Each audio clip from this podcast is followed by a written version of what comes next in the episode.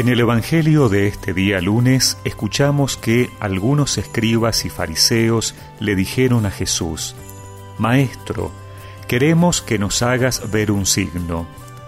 Él les respondió, Esta generación malvada y adúltera reclama un signo, pero no se le dará otro que el del profeta Jonás.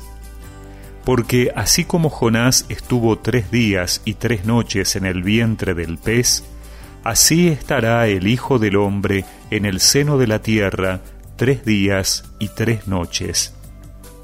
El día del juicio, los hombres de Nínive se levantarán contra esta generación y la condenarán, porque ellos se convirtieron por la predicación de Jonás, y aquí hay alguien que es más que Jonás. El día del juicio, la reina del sur se levantará contra esta generación y la condenará, porque ella vino de los confines de la tierra para escuchar la sabiduría de Salomón, y aquí hay alguien que es más que Salomón.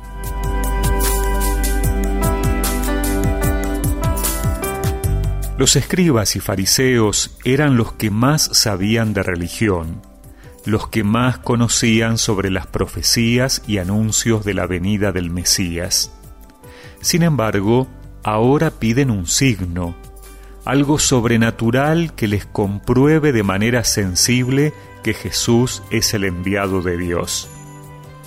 Tantas veces nosotros estamos tentados también a eso, Sabemos que Dios está con nosotros, que Él no nos abandona.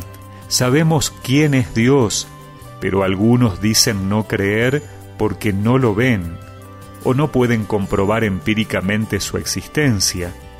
Y otros piden un signo para corroborar que Él nos escucha. Por eso Jesús dice que, así como Jonás estuvo tres días en el vientre de la ballena, él estará tres días en el sepulcro. Su resurrección será el signo de que Él es verdaderamente el Hijo de Dios. Los ninivitas se convirtieron por la predicación de Jonás. La reina de Saba hizo un viaje largo para escuchar la sabiduría de Salomón.